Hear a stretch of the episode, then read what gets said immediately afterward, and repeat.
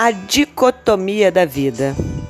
Hoje, nesse exato momento, ao mesmo tempo que alguém está chorando por uma perda, alguém está vibrando de felicidade por alguma conquista. Assim é a vida. Temos que seguir, apesar dos fatos tristes ou felizes. Ao mesmo tempo que choramos, celebramos. Eu me lembro, na Copa do Mundo de 2014, meu pai é internado e veio a falecer. No final do jogo do Brasil, o mundo em festa por um evento mundial.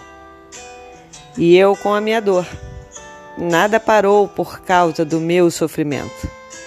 E é assim que temos que seguir, porque a vida continua.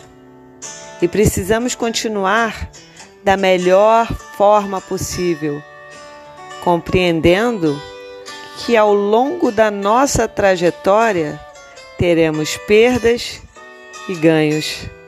E a única certeza que sendo ruim ou bom vai passar.